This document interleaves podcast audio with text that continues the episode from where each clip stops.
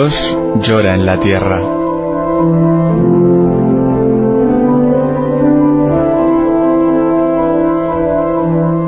Un libro en el que Berenfried van Straten, el padre tocino, fundador de Ayuda a la Iglesia Necesitada, recoge su experiencia cara a cara con el dolor, la miseria, el hambre y la opresión, a lo largo de toda la geografía del planeta.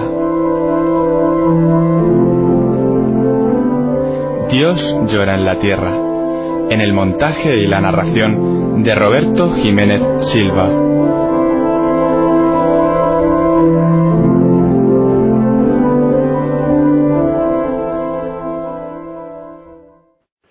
Capítulo 26 El sacrificio de los mártires no ha sido estéril en el Congo. A su intercesión atribuyo la fundación y salvación milagrosa del Instituto de la Resurrección en Bukavu, que se ha convertido en el fruto más hermoso de mi primer viaje al Congo.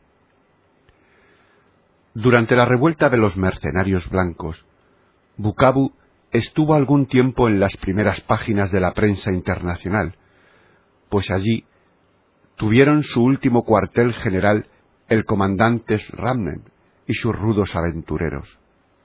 Allí ganaron su última batalla. Allí, por último, tuvieron que ceder ante el ejército congoleño que debía su superioridad a la ayuda norteamericana. Pero por esos días se desarrolló en Bukavu otro drama, del que ningún periodista informó al mundo. Fue la prueba de fuego del Instituto de la Resurrección, asociado a nuestra obra, y que, en unión de la madre Adeweich y del padre Engelen, habíamos fundado en Roma el 5 de noviembre de 1966. Había conocido a la madre Adeweich del Santo Sepulcro en Balungu en 1965, en el caos del interior congoleño. Era el refugio de decenas de muchachas congoleñas que querían consagrarse a Dios, pero que no encontraban su sitio en las comunidades religiosas tradicionales porque jamás habían aprendido a leer y escribir. La madre Adeweich pensaba que esto no tenía por qué constituir impedimento para servir a la Iglesia amenazada. Si cumplían los deberes normales de los fieles y vivían los preceptos evangélicos, ¿no podían también ellas crecer en el amor de Dios al igual que las otras hermanas más cultas? Reunidas en pequeñas comunidades, ¿no podían acaso mostrar a su pueblo este amor, ayudándole en ese humilde estado de desarrollo religioso y material? Solo quienes conocen el profundo abismo que separa ya al pueblo africano de los evolucionados, que por tener camisa y un barniz de civilización se creen muy superiores a la masa, pueden comprender hasta qué punto es necesario formar nativos que permanezcan en estrecho contacto con su pueblo y le ayuden a desarrollarse. Junto a las congregaciones dedicadas a la enseñanza, África necesita religiosas humildes, aunque sean en, caso extremo analfabetas, que posean mente sana y fuertes brazos, y que no sirvan a un grupo de privilegiados, sino a los más primitivos de sus hermanos, que por muchos años constituirán la mayoría de la población. Es cierto que estas monjas, por falta ya irrecuperable de instrucción, no pueden ser destinadas a la enseñanza, pero pueden poseer otras cualidades igualmente indispensables para la Iglesia. Como quiera que han venido al convento directamente de la choza paterna, conocen a su pueblo mejor que aquellas religiosas que debido a su larga educación escolar se han convertido en extrañas para sus propias familias. Continúan estando unidas a su pueblo, al que pueden hacer copartícipe de los conocimientos prácticos adquiridos durante los años de su formación sobre religión, catequesis, higiene, cuidado de la casa y agricultura. Pueden atender en pequeños grupos las lejanas capillas de las misiones. Pueden convertirse en indispensable brazo derecho del sacerdote indígena y en una bendición para su país. Este fue el sueño de la madre Adewey. Para realizarlo fue preciso fundar un nuevo instituto religioso. Ello aconteció en noviembre de 1966. La fuerza de voluntad de la madre Adewey, la experiencia del padre Engelen, la solicitud del arzobispo de Bukavu y la amplitud de miras de nuestros amigos de la curia romana, tan frecuentemente denigrada, eliminaron en setenta y dos horas todos los obstáculos. Al cabo de tres días de intenso trabajo, la nueva comunidad era fundada y aprobada como pía sociedad de mujeres ligadas por votos y consagradas a vivir por amor a Dios al servicio de la Iglesia amenazada. Esta sociedad está unida a la obra papal que en la mayoría de los países lleva el nombre de ayuda a la Iglesia necesitada y está sometida a la autoridad del moderador general. Durante el periodo fundacional se confió la dirección a la madre Adewich, con la que colaboran cinco religiosas del Santo Sepulcro. Cuando la madre Adewich partió para el Congo, llevaba consigo la seguridad de nuestro apoyo económico y los planos de las dos casas de la nueva fundación. Sin pérdida de tiempo, adquirió un camión y los materiales de construcción. Un agricultor italiano, Franco Mirechetti, dirigió los trabajos. La casa de las postulantes se alzó a orillas de un terreno pantanoso en Miranga, distrito misional de Ciberano.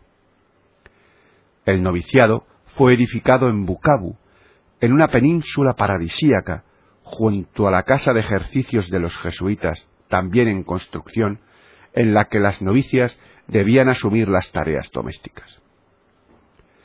Todo estaba casi terminado, y el mobiliario de ambas casas comprado cuando estalló el conflicto entre el gobierno congoleño y los mercenarios blancos desde Ramame. Durante un mes, las hermanas estuvieron en peligro de muerte. El 18 de agosto, la madre Adewey nos escribía desde Ruanda. Hemos vivido terribles experiencias las últimas semanas. Fusilamientos, asesinatos, saqueos. Hasta que ya no pudimos continuar por más tiempo en Bukavu. El arzobispo nos ordenó partir. Somos, pues, prófugas y hemos tenido que abandonarlo todo.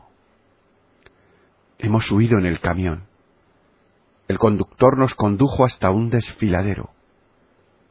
Una de las novicias está en el hospital.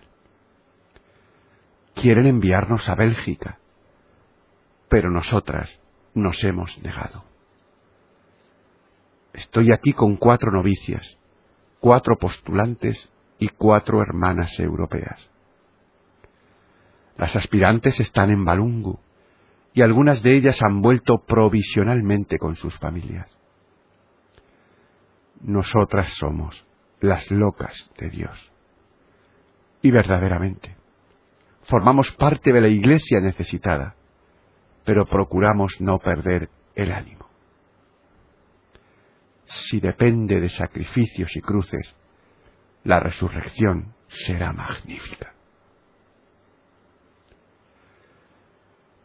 Mientras los dos conventos casi terminados de Bukavu y Miranga eran saqueados y sus puertas, ventanas y tejados robados, la madre Adewich, acompañada por sus fieles, fue expulsada de un sitio para otro y, por último, de Ruanda para Burundi. La cruz fue la firma de Dios en la carta de fundación de la joven comunidad. Tras las felices negociaciones romanas, el instituto de la resurrección debía ser marcado con el sello del Cristo sufriente. Esto ocurrió cuando todo el trabajo iniciado se hundió en la tempestuosa revuelta de los mercenarios. La madre Adewich fue la última en abandonar Bukavu y fue también la primera en volver, pese al rencor del ejército congoleño, victorioso contra todo lo que era blanco. Volvió a un amasijo de ruinas. Cuando, seis meses más tarde, volé nuevamente hacia el Congo, me fue ya posible pernoctar en el conventito de Bukavu, ya reconstruido en gran parte. Es fácil escribirlo, pero los esfuerzos sobrehumanos que ello ha implicado se leen en el rostro arrugado de la madre Adewich, que en un año ha envejecido diez.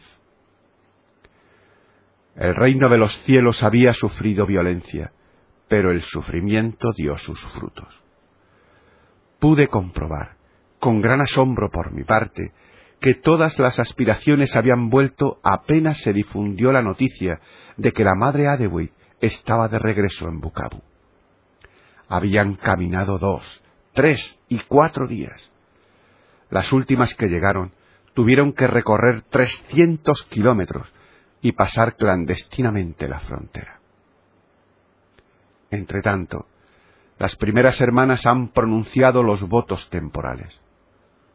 Por ahora, trabajan con las novicias en la construcción del edificio. Rezan, cocinan y en el momento de la consagración, en la misa diaria, hacen sonar el tam-tam en su pobre capilla despojada. Sor Siarda y Sor Lucas las guían en sus primeros pasos por el duro camino de la vida espiritual. Las novicias procuran dominar generosamente su naturaleza primitiva. Pero cuando de noche los perros guardianes dan la alarma con sus ladridos, saltan del lecho intrépidas y en camisa blanca de dormir y con las tocas revoloteantes, recorren a lo largo y a lo ancho del solar para terror de los ladrones que casi todas las noches atraviesan en piragua el lago Kibu para robar los materiales de construcción. Las hermanas se han apoderado ya de una piragua y han entregado a la policía a tres ladrones, paralizados de miedo al creer haber visto fantasmas. También estuvimos en Miranga.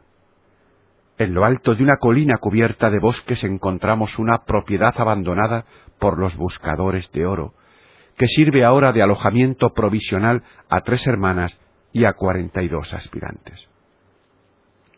En torno a esta casa hay algunos establos en el bosque. En cada uno duermen seis aspirantes. Cada una de ellas dispone de medio colchón y de un clavo en la pared donde cuelga lo poco que posee. Bajo un cobertizo se cuecen a fuego abierto una olla con judías y puré de mandioca.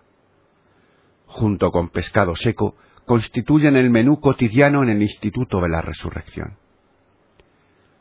Hay también un cobertizo grande en el que dice la misa diariamente un sacerdote de la misión y tienen clase las aspirantes. Sor Úrsula, Sor Elfrid y Sor Caridad viven en la casa central, que en tiempos debió de parecer una villa, pero que ahora, con las paredes semiderrumbadas y la madera carcomida, es más bien una ruina pintoresca. El antiguo salón sirve de capilla. Allí vive Cristo en un sencillo tabernáculo para consuelo de estas mujeres que en busca del reino de los cielos no han titubeado en seguirle a esta soledad.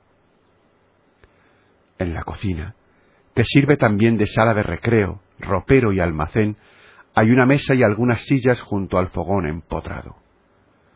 Pastores de cabras pasan la noche en el establo contiguo al anochecer, alrededor de una hoguera, tocan sus instrumentos de cuerda y cantan monótonas canciones, mientras en la cocina las hermanas, a la luz de una lámpara de petróleo, intentan rezar el oficio. Eucaliptos, cedros y esbeltas encinas se yerguen como guardia de honor en torno a este convento de la selva, cuya pobreza me hace pensar en la vida de los antiguos padres del desierto. ¿No es esto un contrapeso sobrenatural respecto a la vida cómoda, temerosa del sacrificio y mundanizada que envenena la iglesia de nuestros días? Antes de partir, hice una relación de todo lo que les falta todavía a estos pioneros de la resurrección. Se trata de una larga lista en la cual no falta ni la vajilla, los bancos para la escuela, el calzado de trabajo, los hábitos para mudarse, el arado, el buey de tiro, ni los cincuenta rosarios que son indispensables para el progreso espiritual y material de esta empresa.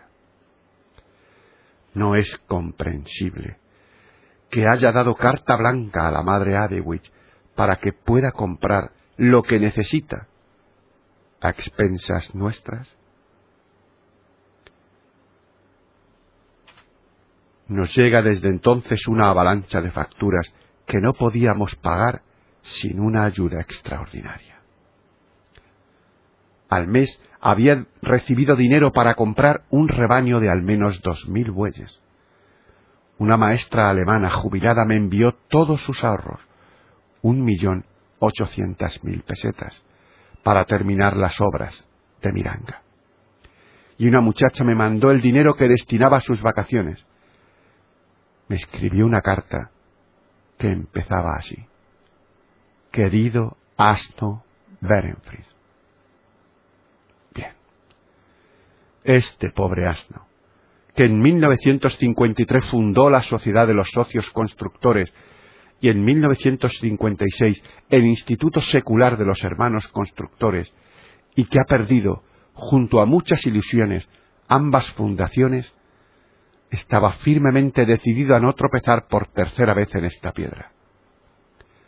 Ahora que Dios ha resuelto otra cosa, saca fuerzas al pensar que el Instituto de las Hermanas de la Resurrección nació de la sangre de los mártires del Congo y está sostenido por la caridad de innumerables creyentes benefactores.